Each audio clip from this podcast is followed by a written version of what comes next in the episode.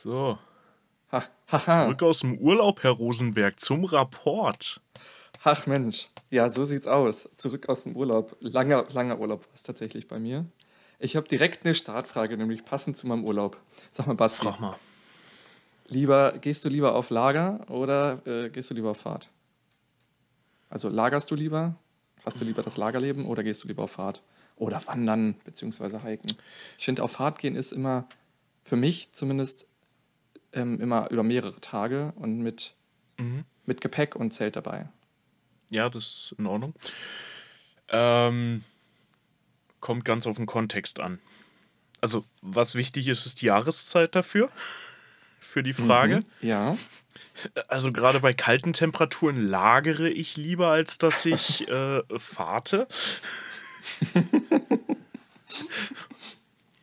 Ja. Ähm, ansonsten, wenn es zu warm wird, ist auch schwierig, aber gut. Ähm, ja, irgendwas ist ja immer. Ich würde prinzipiell sagen, ich lagere lieber. Du lagerst lieber. Ja, Mhm. das ist doch eine Maßnahme. Ich muss sagen, Schon. bei mir ist das ziemlich ausgeglichen. Ich finde, ähm, ich habe jetzt wieder, ich war drei Wochen unterwegs mit FreundInnen, die auch PfadfinderInnen sind. Ähm, Mhm. Unterwegs, vielleicht erzähle ich darüber auch irgendwann anders nochmal was im Podcast, mal gucken. Ähm, Mhm. Unterwegs und ich habe gemerkt, oh, Fahrtenleben ist äh, doch echt was für mich. Ich habe da richtig Bock dran und ich war auch in den vergangenen Jahren schon des häufigeren Mal auf Fahrt über mehrere Wochen auch zum Teil und ich finde es richtig geil. Aber ich habe auch beim Bundeslager wieder gemerkt, wie geil auch das Lagerleben ist. So und einfach auch mit großen Gruppen, was heißt groß? Beim Bundeslager waren ja nur viereinhalbtausend Leute, also riesengroßen Gruppen. Und es ist einfach, ich finde es einfach geil. Ich finde beides gleichmäßig geil und ich mache beides gleichmäßig gern. Aber ja, ich möchte auch ehrlicherweise im Winter nicht lagern. Also ich glaube, da bin ich lieber, glaube ich, zu Fuß unterwegs, auch wenn es kalt ist Okay. als dass ich lager. Ich weiß nicht, sonst, also. Aber ich Also, das ist glaube, halt es das im Charmante, dass du wirklich 24-7 Feuer durchbrennen ja, das stimmt kannst allerdings. haben, Ja. an dem du dich jederzeit auch aufwärmen kannst. Gut, Ja, warmer Tee regelt natürlich auch, aber oder ein Chai. Ich muss ehrlich sagen, ich glaube, ich bin im Winter sowohl nicht auf einem Lager als auch sowohl nicht auf Fahrt unterwegs. Hm, Aber Ach so, die Komfortstufe hätte er gerne. äh, ich glaube, ich bin dann einfach zu Hause oder mal so kurze Wanderungen. Aber nicht so.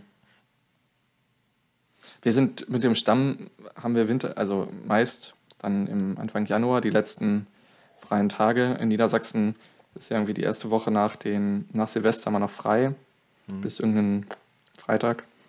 Ja. Und da sind wir dann meist so drei, vier oder fünf Tage mit meinem, zumindest aus meiner Heimat, mit meinem Stamm noch bei einer Winterfreizeit. Und die findet meist im Harz statt. Mhm. Und da geht es dann auch einen Tag wandern. Das finde ich okay. Da geht es dann meist ins Schwimmbad wandern. Und dann wird danach schön aufgewärmt im Schwimmbad. Oder Okay. Weitergefroren in der Eishalle beim Schlittschuhlaufen. Sowohl als auch möglich. Ja, das ist eigentlich ganz cool. Aber da sind wir dann halt auch nicht richtig lagern, sondern halt in einem Haus mit Strom und Heizung. Also die Komfortzone. Die, Nicht Zone, die Komfortmöglichkeit. Ja, man muss auch nicht immer alles am Grenzwert fahren. Sehe ich auch so. Winter kann halt auch echt kalt sein. Aber In der Tat. Basti, um was geht's Ja. bei dieser Folge?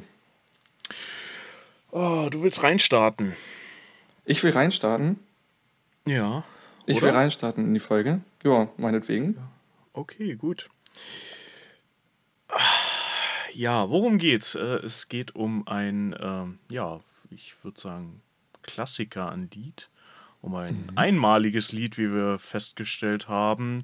Einmalig und in trotzdem so vielen Facetten und Varianten, dass wir gar nicht dazu kommen werden, alles äh, en Detail zu beleuchten. Sonst könnten wir wahrscheinlich hier eine ganze Woche aufnehmen. Es ist wirklich umfangreich. Ja. Ähm, ja, aber es soll immer wieder um ein Lied gehen und äh, zwar um das Lied Die Moorsoldaten. Ja, so sieht's aus. Und damit herzlich willkommen bei einer weiteren Folge eures Podcasts unter Jurtendächern.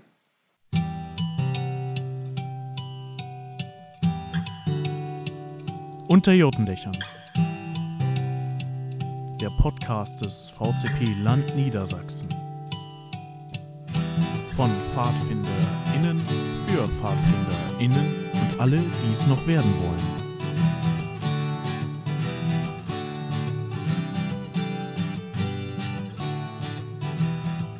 Genau, wir haben uns mal vorgenommen, dieses äh, Lied thematisch zu befassen. Also eigentlich war ja, du hast mir eine größere Auswahl an Liedern gegeben und ich sagte, ja, da habe ich Bock drauf, lass mal eben machen und dann wurde aus mal eben so, oh, mhm.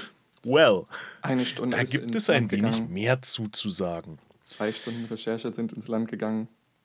So hat sich das Ganze dann gegeben. Ja, ja. Genau.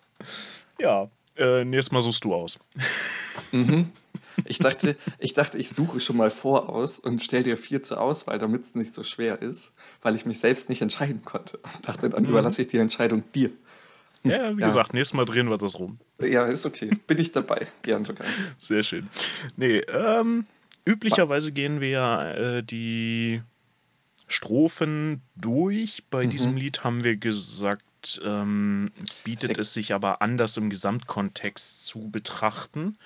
Ähm, Ihr kennt das sonst aus unseren Liedfolgen, die übliche Aufteilung. Ich bin für den äh, musikalischen und musiktheoretischen Part zuständig und mein äh, Partner dieser Folge, in dem Fall der Janis, der kümmert sich um alles, was da zum historischen Kontext gehört oder heute, auch sonst an inhaltlichem Kontext, sagen wir es so. heute, sprichst du mich aber, heute sprichst du mich aber förmlich an. Erst mit Sissi? Herrn Rosenberg, dann mit Janis. Ja. Das, das, also unglaublich. Das ist, der Urlaub macht es wahrscheinlich. Absolut. Es ist verrückt. Absolut. So. Gut, ich würde sonst einmal den Text verlesen, wie er im Bock steht. Auf Seite? Und auf Seite 420. Und ich habe mir was überlegt, Leute. Erste Interaktion für euch.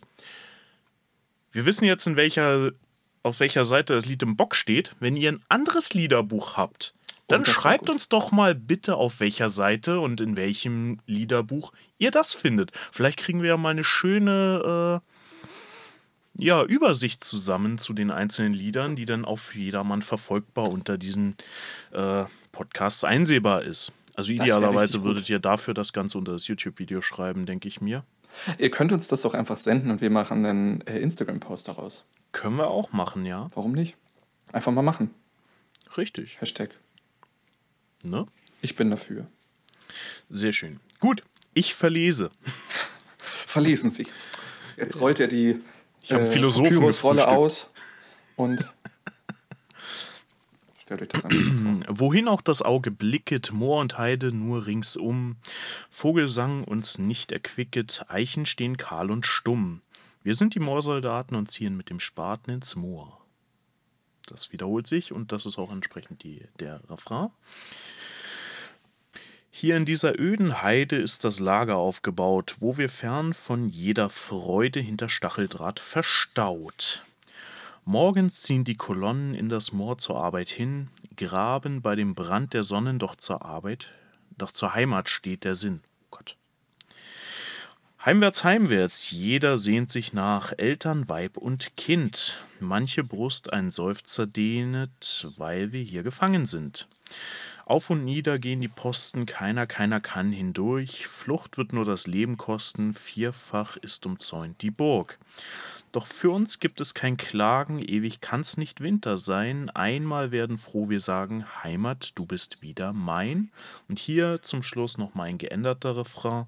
Dann ziehen wir Moorsoldaten nicht mehr mit dem Spaten ins Moor. Die Betonung auf dem Nicht. Korrekt. Ganz, ganz wichtig. Als Abschluss. So, Rosi, genug der Förmlichkeit, setz uns das doch mal bitte in den historischen Kontext. Yes, wir befinden uns im Jahr 1933. Basti, kannst du dich an deinen Geschichtsunterricht zurückerinnern und mir sagen, was im Jahr 1933 in Deutschland passiert ist? Also ich habe zwar im Geschichtsunterricht viel geschlafen, Grüße gehen raus an meine Geschichtslehrerin, aber oh. ich weiß, dass 1933 das Jahr der Machtergreifung der NSDAP und damit der Nationalsozialisten war, die letzten Endes dann in dem Zweiten Weltkrieg mündete. Exakt so sieht es aus. Am 30. Januar 1933 wird Adolf Hitler von Paul von Hindenburg zum Reichskanzler ernannt. Und in dem gleichen Jahr, ziemlich zu Anfang, also direkt, fast schon direkt nach Machtübergreifung, werden die ersten KZs gebaut. Ziemlich schlimm. Ähm, und zwei dieser KZs, zwei sehr frühe KZs, stehen im Emsland. Das, man muss dazu sagen, das Emsland ist ein Teil des heutigen Niedersachsens, und zwar im Westen von Niedersachsen. Und äh, insgesamt wurden äh, im Emsland 15 KZs gebaut. Ähm, diese 15 KZs stehen, standen in den heutigen Landkreisen Emsland und der Grafschaft Bentheim. Und ich habe ja am Anfang von diesen, oder eben, so lange ist ja noch nicht her, von diesen zwei ersten KZs gesprochen. Und diese KZs sind die KZs Bürgermoor und Esterwegen. Beide sind bei Papenburg. Die Gefangenen, so schreibt man, nannten oder schreiben sie selbst, nannten das KZ die Hölle im Moor. Denn was musste dort gemacht werden in diesen Emsland KZs? Es mussten damals Moore, frei, Moore trockengelegt werden und es musste Torf ausgestochen werden zu unmenschlichen Bedingungen.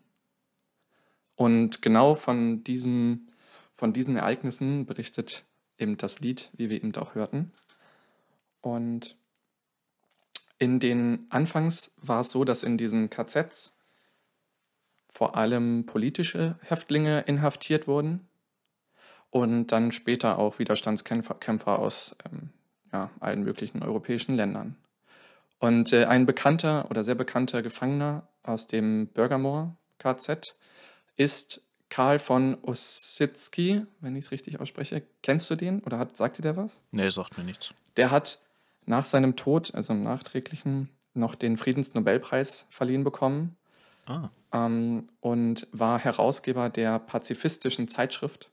Späterer Herausgeber der pazifistischen Zeitschrift war nämlich ein großer Widersacher der Nationalsozialisten und ähm, hat ähm, über die sozusagen über die nationalsozialistische Gefahr in Anführungsstrichen geschrieben.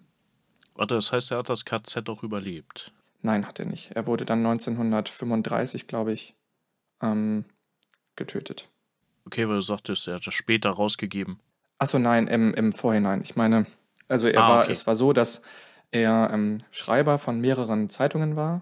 Okay. Und hat dann eine Zeitung, und zwar die ähm, wie ich Ihnen gesagt habe, die pazifistische Zeitschrift dann auch als mhm. Herausgeber übernommen und wurde daraufhin dann von den, als, als die Nationalsozialisten an die Macht kamen, dann später gefangen genommen. Okay, gut. Und ähm, später auch getötet. Mhm, so. Okay, gut. Jetzt habe ich es auch mitgeschnallt. Sorry, das war ein wenig unverständlich ausgedrückt vielleicht. Nee, nee, alles gut. Man kann zu diesen ähm, KZ sagen, vor allem zu dem KZ Bürgermoor und Esterwege. Es gibt übrigens heutzutage eine Gedenkstätte, die alle 15 KZs aufgreift, ähm, denn alle 15 KZs gibt es nicht mehr. Ähm, man weiß noch, wo sie standen, aber ähm, es gibt noch eine Gedenkstätte, die errichtet wurde, und zwar an der Stelle des KZ Esterwegen. Und ähm, im KZ Esterwegen und im KZ Bürgermoor hatten jeweils ungefähr 1000 Gefangene Platz und untergebracht waren aber bis zu 2000 Häftlinge, also doppelt so viele. Mhm. Zwischen 1933 und 1945 waren insgesamt rund 200.000 Menschen inhaftiert mhm. in allen 15 KZs im Emsland. Von diesen 200.000 Menschen starben ungefähr 30.000 oder wurden ermordet. Das finde ich persönlich ziemlich krass und beängstigend. Dann aber mal ein wenig zum Lied, denn das ist ja unser Thema von heute. Ja. Der Text. Der Text wurde geschrieben von Johann Esser. Johann Esser war damals Bergmann und dem Regisseur Wolfgang Langhoff, damals 31 Jahre alt und wie gesagt Regisseur. Die beiden haben ähm, während des, die beiden waren als äh, Schutzhäftlinge in dem KZ Bürgermoor untergebracht, inhaftiert. Und mit ihnen war auch der Kaufmann, äh, der kaufmännische Angestellte Gudi Roguel untergebracht. Ich weiß nicht, ob ich den Nachnamen so richtig ausspreche. Und alle drei waren überzeugte Kommunisten und damit politische Gefangene. Und ähm, genau, alle drei kamen auch irgendwie aus dem Rhein-Ruhrgebiet. so wie ich das verstanden habe. Diese zwei Texter, also Johann Esser und äh, Wolfgang Langhoff, schrieben das Lied als Protestsong gegen die Gewalt und die Arbeit in dem KZ. Und Rudi Guel, Goel, der vertonte das am Ende, also der schreibt die Komposition dazu, die ursprüngliche. Hm. Und wie gesagt, das Lied sollte, sollte ein Protestsong der Widerstandskämpfer gegen die Unterdrücker sein, also die SS-Mannschaft.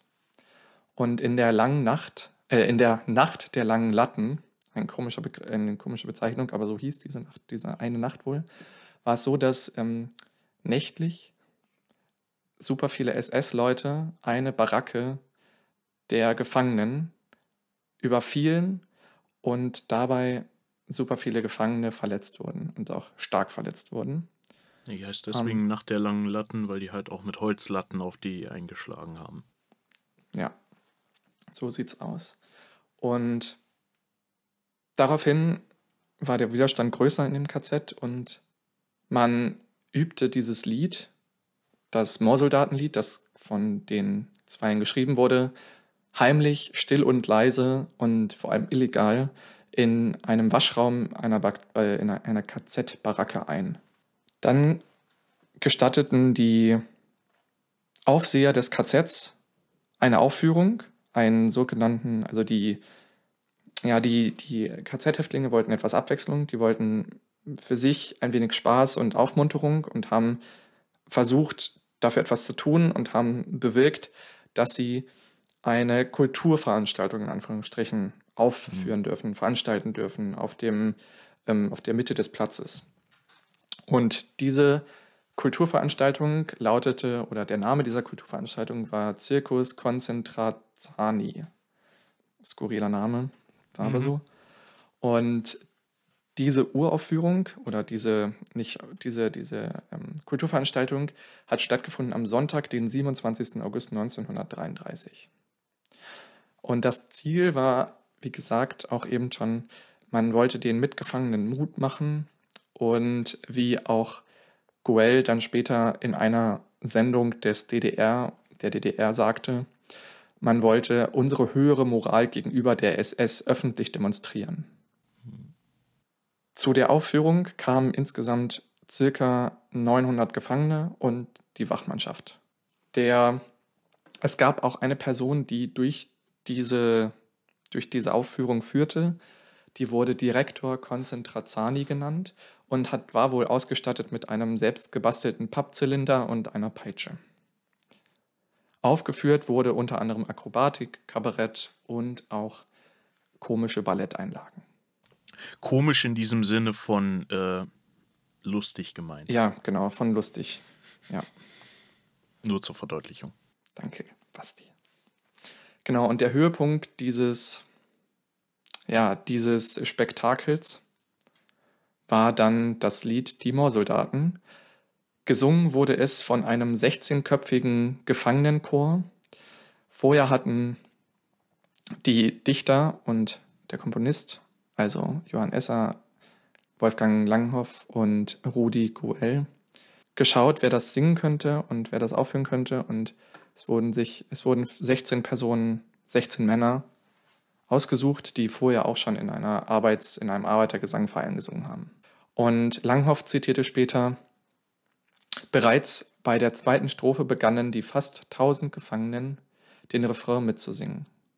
Und weiter zitierte er, die letzte Strophe sangen selbst die SS-Leute mit. Sie sahen sich wohl selbst als Moorsoldaten angesprochen. Sagte er später mal. Langhoff schrieb dann später weiter, kaum waren wir in der Baracke, also nach dem Auftritt, stürzte ein SS, äh, stürzten ein paar SS-Männer herein. Jungs, das war wunderbar. Ein SS-Mann nahm mich beiseite und sagte, das brauchen die anderen nicht zu wissen. Aber kannst du mir das Lied mal aufschreiben? Ich hab da nämlich ein Mädel daheim. Der will ich das schicken. So skurril war diese Welt dort und absurd. Naja, man muss auf der einen Seite aber auch sagen, das Lied ist ja recht wenig provokant geschrieben. Stimmt.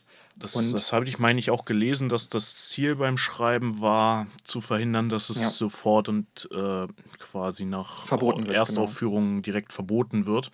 Und Genau. deswegen sieht man halt nur so ein paar leichte Anspielungen textlich, den ewigen Winter, der nicht sein kann und Genau. hier und da so ein paar kleine Sticheleien drin.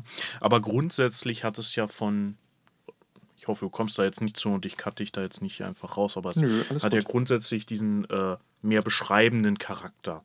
Ja. Das ist also wirklich eher eine Situationsbeschreibung als ein Klagelied. Ja. Eben, und wie schon beschrieben, die KZ-Häftlinge, ähm, nein, die, die, die SS-Männer sahen sich halt eher selbst als die Moorsoldaten. Und Ja, effektiv hingen sie ja da auch mit den Gefangenen im Moor fest. Genau, aber sie sahen sich halt selbst, also sie sahen wohl das Lied als für sie geschrieben. Umso besser Ja.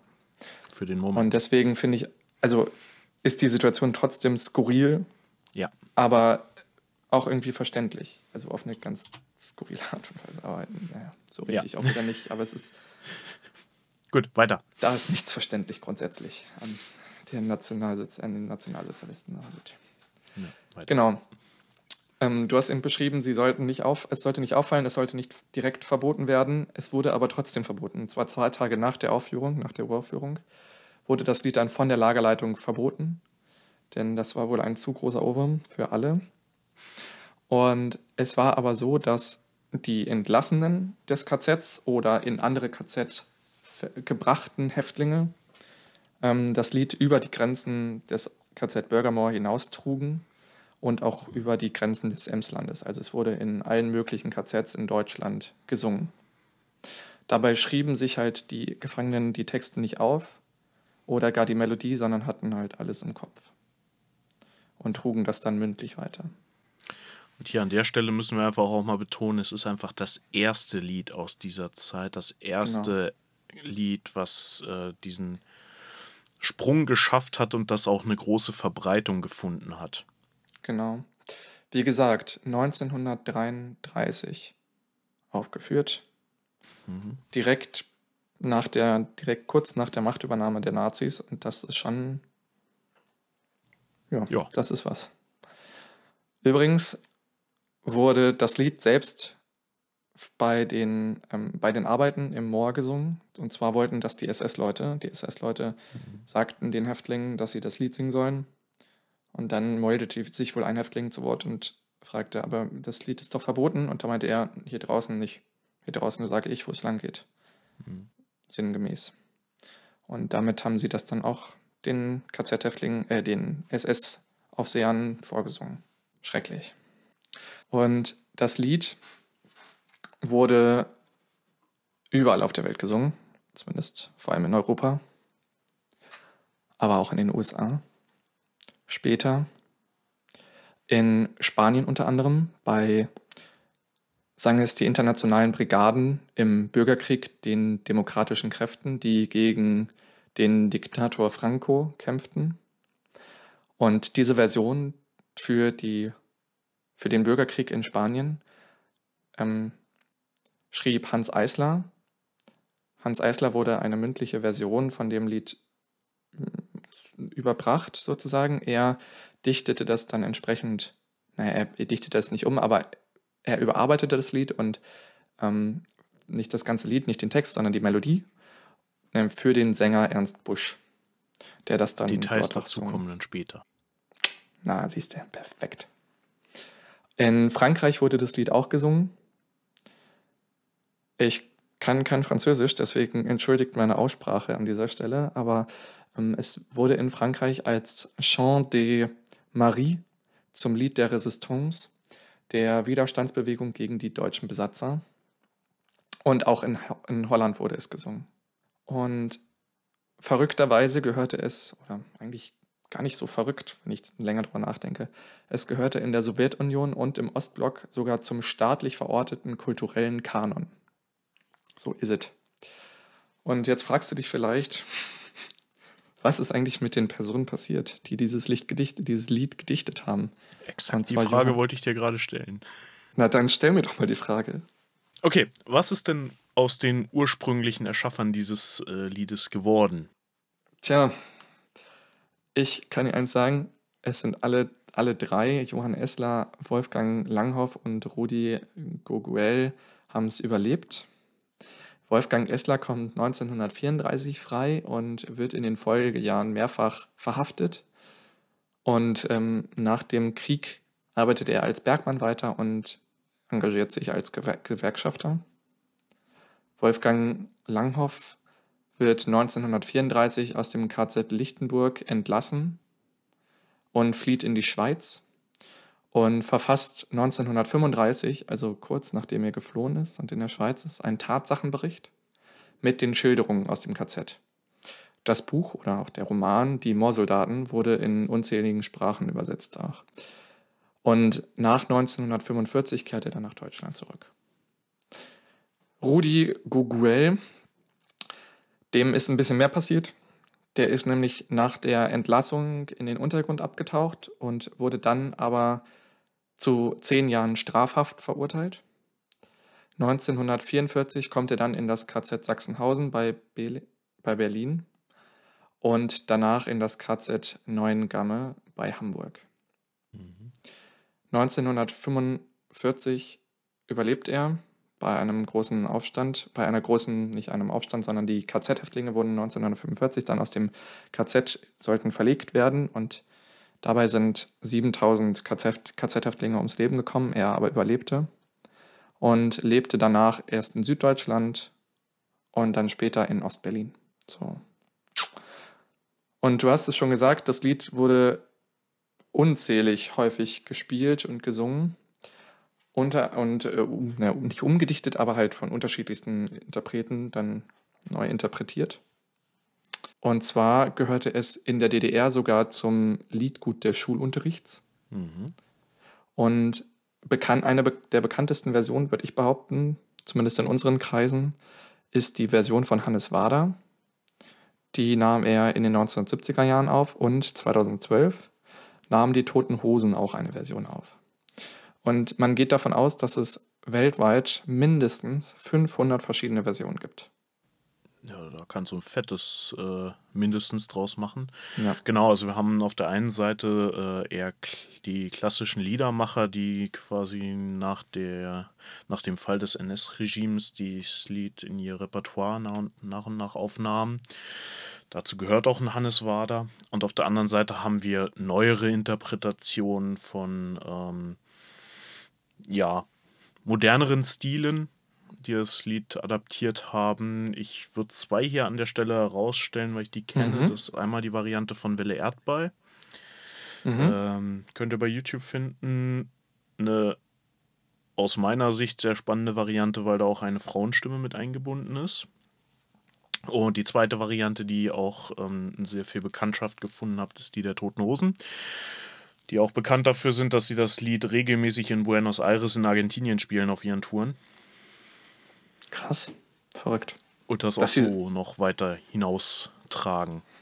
Erstmal verrückt, dass sie in Buenos Aires, Aires spielen. Regelmäßig. Dann krass, dass sie Jede dort Tour ist immer auch mit Argentinien bei den Hosen. Verrückt. Frag mich nicht genau die Hintergründe, soweit bin ich da Alles nicht drin, aber. Da könnt ihr euch ja mal selbst informieren und uns schreiben, wenn ihr da genauere Infos zu habt, liebe HörerInnen. Right. Also ja, es findet äh, durchaus eine große Bühne und auch eine große Verbreitung dadurch. Mhm. Voll gut. Ja, wie sieht das, Basti? Wie ist so mit dem, mit dem äh, gesanglichen Teil oder mit, den, mit, dem Melo mit der Melodie? Was hat es damit auf sich? Zumindest Die Melodie ist schon mal gewagt, Ach, nicht? Das habe ich mir schon fast gedacht. hm. ähm, okay, also ähm, ich habe mir verschiedene Varianten davon angeschaut. Wir haben natürlich mhm. die allseits bekannte im Bock drin stehen. Die äh, steht mhm. quasi nur leicht abgeändert auch im Kodex drin. Aber wir fangen mhm. mal von vorne an, nämlich mit dem Ursprungsschriftsatz. Oh, ja. Das, das Original ist, äh, ja, man muss sich vorstellen, die Gefangenen hatten ja keine Instrumente. So, was mhm. macht man, wenn man keine Instrumente hat? Ja, man singt im Chor. Was ist das Mittel Dieser. für einen Chor? Ein vierstimmiger Satz. Dementsprechend ist auch die Originalsetzung ein vierstimmiger Satz. Du wolltest was einwerfen? Ja, ich wollte da nochmal Bezug auf diesen 16-stimmigen Männerchor nehmen, ja. der das dann ja auch aufgeführt hat im vierstimmigen Satz. Genau, man findet im Netz die Noten noch. Ähm, die scheinbar diesem Original entsprechen. Ich gehe zumindest stark davon aus, es passt zumindest einiges dazu. Ähm, ist also ein klassischer vierstimmiger Satz für die vier menschlichen Stimmen Sopran, Alt, Tenor und Bass. Wie viel davon jetzt tatsächlich in so einem äh, KZ-Lager verfügbar waren an Tonstimmen, hm, okay, müsste man mal gucken. Oder kann man wahrscheinlich, nee, kann man nicht mehr gucken, ist bisschen, will man mhm. auch nicht mehr gucken. Definitiv nicht. Anyway, wie manövriere ich mich da raus? Ich mache einfach weiter. Ähm, das Ding oh, ist in einem Viervierteltakt geschrieben und äh, interessanterweise in der Tonart H-Moll. Warum sage ich interessant H-Moll? H-Moll wird üblicherweise mit einer Düsternis assoziiert. Es wird gemunkelt, Johann Sebastian Bach nannte es auch die schwarze Tonart. H-Moll. H-Moll. H-Moll, die schwarze Es gibt Tonart. auch sehr hell klingende und äh, ja nahezu äh, melodiöse Mollstimmen, aber H-Moll wird, äh, wird immer mit einer gewissen Düsternis und allem, was darum äh, entsteht, assoziiert. Mhm. Beispiellieder, die auch in H-Moll sind, die vielleicht etwas bekannter sind: Eagles Hotel California. Mhm. Mhm. Ja. Metallica's One. Mhm. Kennt man, kennt man. Genau. Ähm, und auch wenn man da sich in die Texte reinhört, dann ist die Tonart da bewusst dazu gewählt. Mhm. Zumindest passt es ins Bild rein. Ähm, und so glaube ich auch definitiv, dass dieser vierstimmige Satz, den ich gefunden habe und in H-Moll geschrieben ist, äh, da definitiv mit reinpasst. Ähm, kurz zu H-Moll, da haben wir H-Moll als Tonika, Fis-Moll als Dominante und E-Moll als Subdominante jeweils äh, die ähm, Dur-Äquivalente dazu haben wir dann natürlich G-Dur und äh, D-Dur und C-Dur. Und diese Ursprungsvariante, dieser vierstimmige Satz, der ist sehr monoton, will ich es mal sagen. Der ist rhythmisch sehr unaufgeregt. Ne, Gerade in den Strophen haben wir ein gleichmäßiges Ding. Wir haben auch den Anfang mit absolut drei gleichen Tönen. Das ist total ungewöhnlich und das hat er aber auch, ähm, ich weiß gar nicht, es hab, steht, glaube ich, in der Autobio, in, in dem Tatsachenbericht, der auch verbucht wurde. Ja, ich wurde, meine auch. Ähm, dass das bewusst so gewählt wurde, um diese Monotonie im Lager darzustellen. Es sind ja. wirklich drei gleiche Viertelnoten zum Auftakt. Ich sagte Viervierteltakt, das wird nachher nochmal relevant. Also es ist eine Monotonie, das Lager, das Moor, es ist immer das gleiche und man schleppt sich von Tag nach ein, Tag aus, Tag ein, dahin, Arbeit, Essen, Schlafen, Strafen, wie auch immer. Ähm, und das zieht sich im Wesentlichen durch ähm, die Strophen durch. Wir haben, wenn, dann eher Läufe und Treppenbewegungen, also keine großen Tonsprünge drin. Es gleitet alles mehr oder minder zueinander.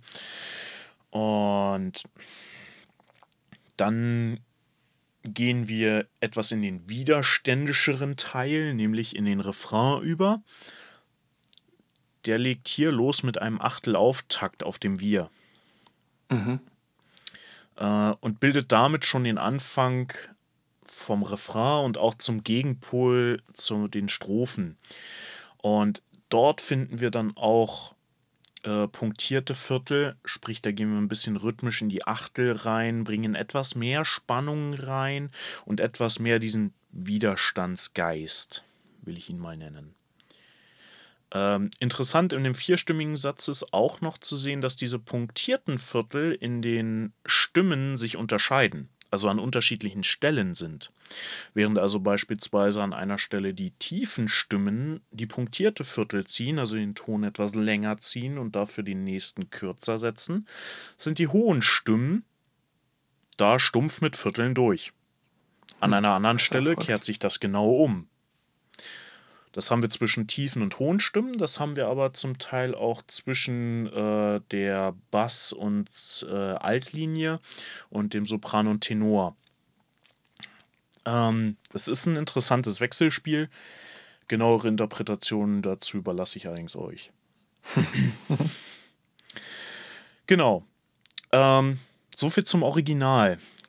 Kommen wir zu der Variante, die ähm, wie hieß er, Eisler Hans? Ja, genau. Hans Eisler, genau. Äh, geschrieben hat. Die bleibt in H-Moll, wechselt aber im Takt auf einen Zweivierteltakt. Jetzt können wir sagen, ja, das ist immer noch ein Vierteltakt. Wo ist jetzt der Unterschied zwischen einem Viervierteltakt und einem Zweiviertel? Ganz einfach. Der Zweivierteltakt, der klingt monotoner und ist marschähnlicher. Warum? Mhm. Weil ich immer nur eine betonte und eine weniger betonte Silbe habe sozusagen. Oder einen betonten und einen weniger betonten Takt. Während ich beim Viervierteltakt immer die erste Betonung, also die auf der Eins eine starke Betonung habe und noch einmal dann eine geringere Betonung auf der 3, die aber noch deutlich wirkt. Diese entfällt beim Zweivierteltakt, deswegen sind die meisten Märsche, die du hören wirst, irgendwie in zwei Vierteln geschrieben.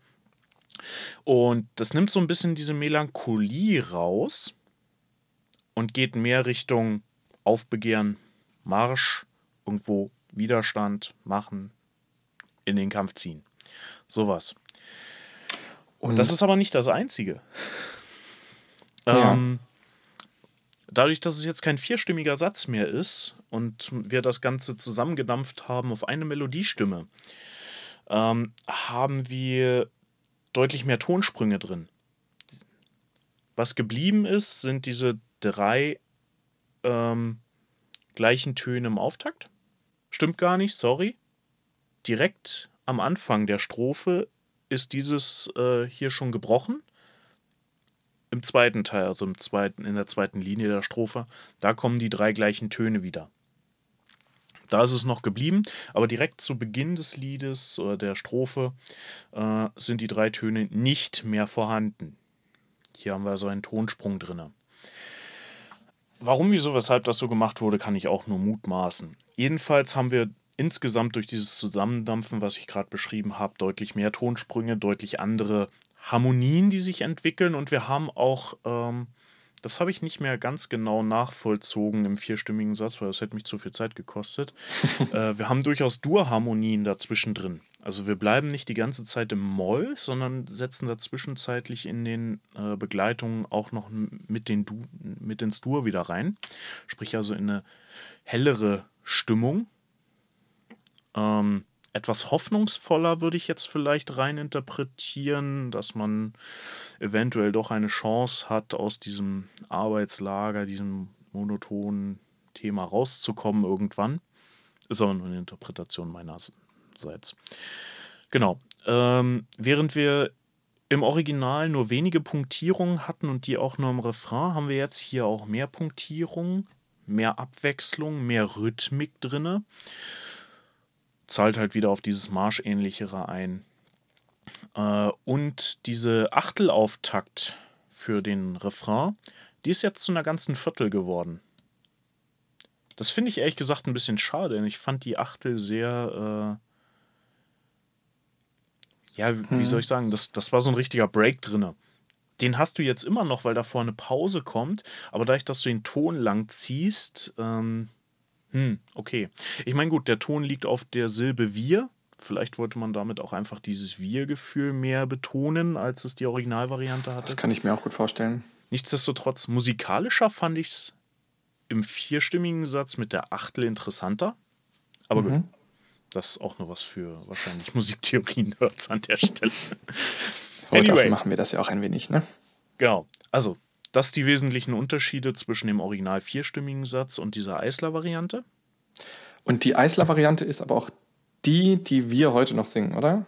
Exakt. Nach der Kommen die, wir nämlich die dazu. Steht. Die Varianten, die im Bock und im Codex stehen, sind im Wesentlichen der Eisler-Variante entsprungen. Die im Codex versucht sich nochmal im Refrain an so einer Zweitstimme, die auch so diesen Treppenlauf ursprünglich mit mhm. reinbringt. Wo die herkommt, keine Ahnung, aber es gibt auch zig Varianten davon, das hatten wir ja schon gesagt. Was ja. aber sich deutlich unterscheidet zu der Eisler-Variante nochmal, ist die Tonart. Denn in Bock und Co. und im Codex äh, ist das Ganze nicht mehr H-Moll, sondern auf E-Moll runtertransponiert. Das sind Stimmt, ja. gleich mal fünf Tonsprünge. Warum macht man das? Einfacher zu singen vielleicht? Das zum einen. Das zweite ist äh, die Begleitinstrumente. Wenn du ein H-Moll auf einer mhm. Gitarre spielst, dann ist, geht das nur mit einem Barré auf dem mhm. zweiten, also mit einem Standard-Tuning.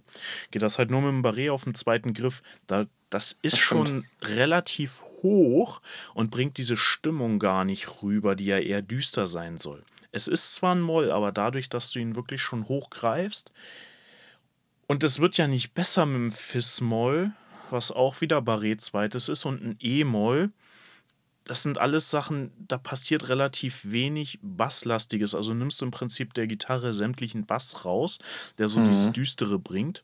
Und deswegen das Ganze runter zu transponieren in E-Moll, wo du dann äh, gleichzeitig auch noch äh, ein A-Moll und ein H7 drin hast, ähm, macht das Ganze zum einen ja singbarer, zugänglicher für den Standardsinger, den Ungeübten zu der anderen Seite aber auch in der Instrumentierung ähm, wieder näher dieser Charakteristik, Stimmt, die du haben möchtest. Ja. Genau.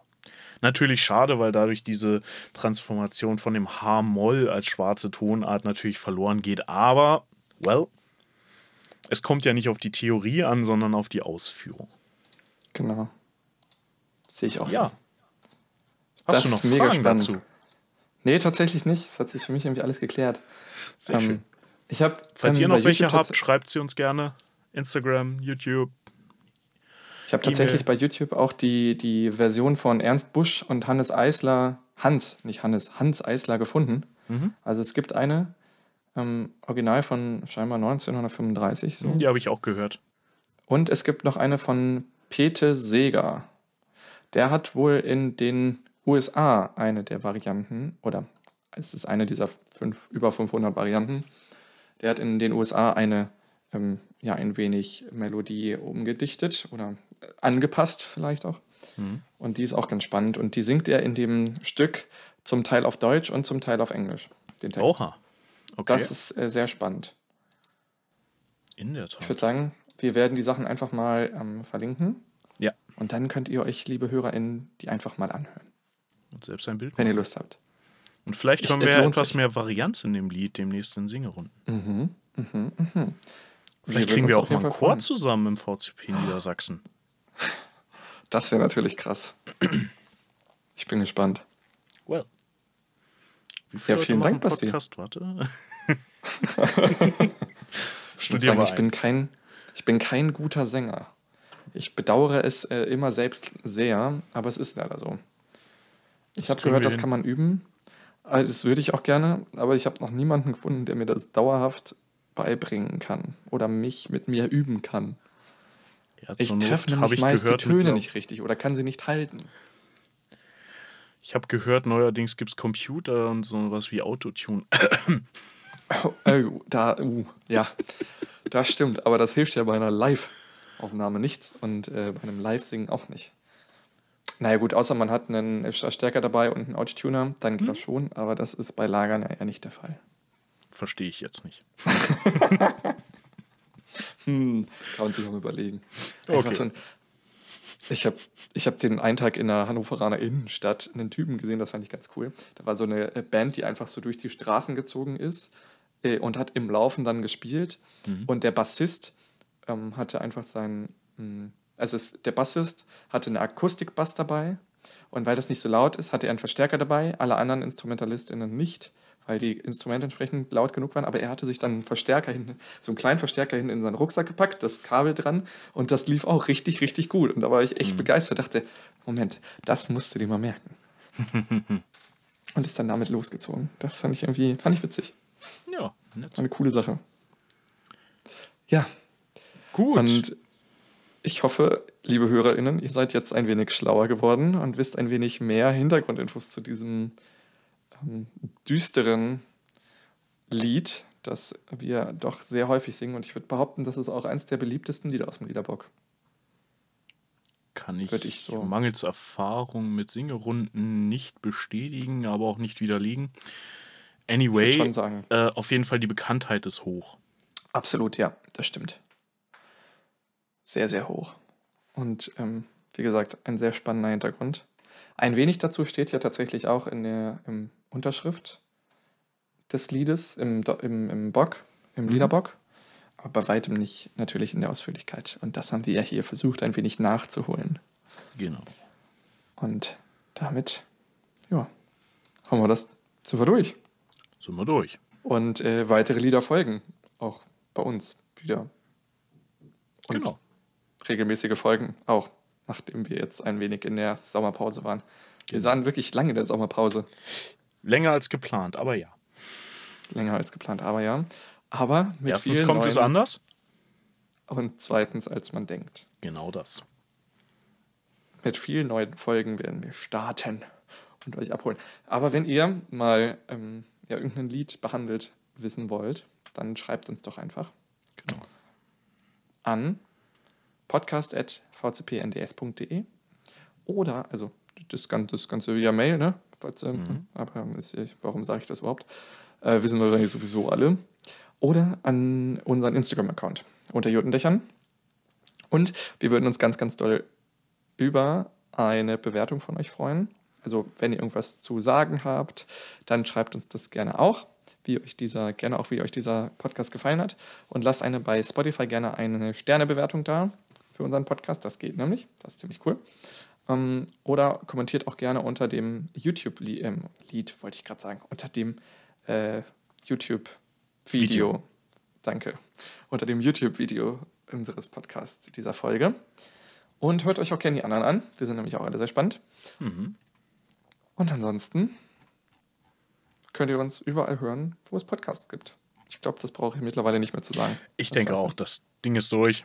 Der Drops Ja. ist gelutscht, die Wiese gemäht. Ja, das wissen, glaube ich, sowieso alle. Eben. Exakt. Ja, Damit sind wir durch, ne? danke fürs Zuhören. Und Was jetzt aus? wir hören uns beim nächsten Mal wieder, wenn es heißt Unter Jotendächern. Unter Jotendächern. Das war toll, Basti. Macht's gut, ihr Lieben. Gut Gut Fahrt. Fahrt.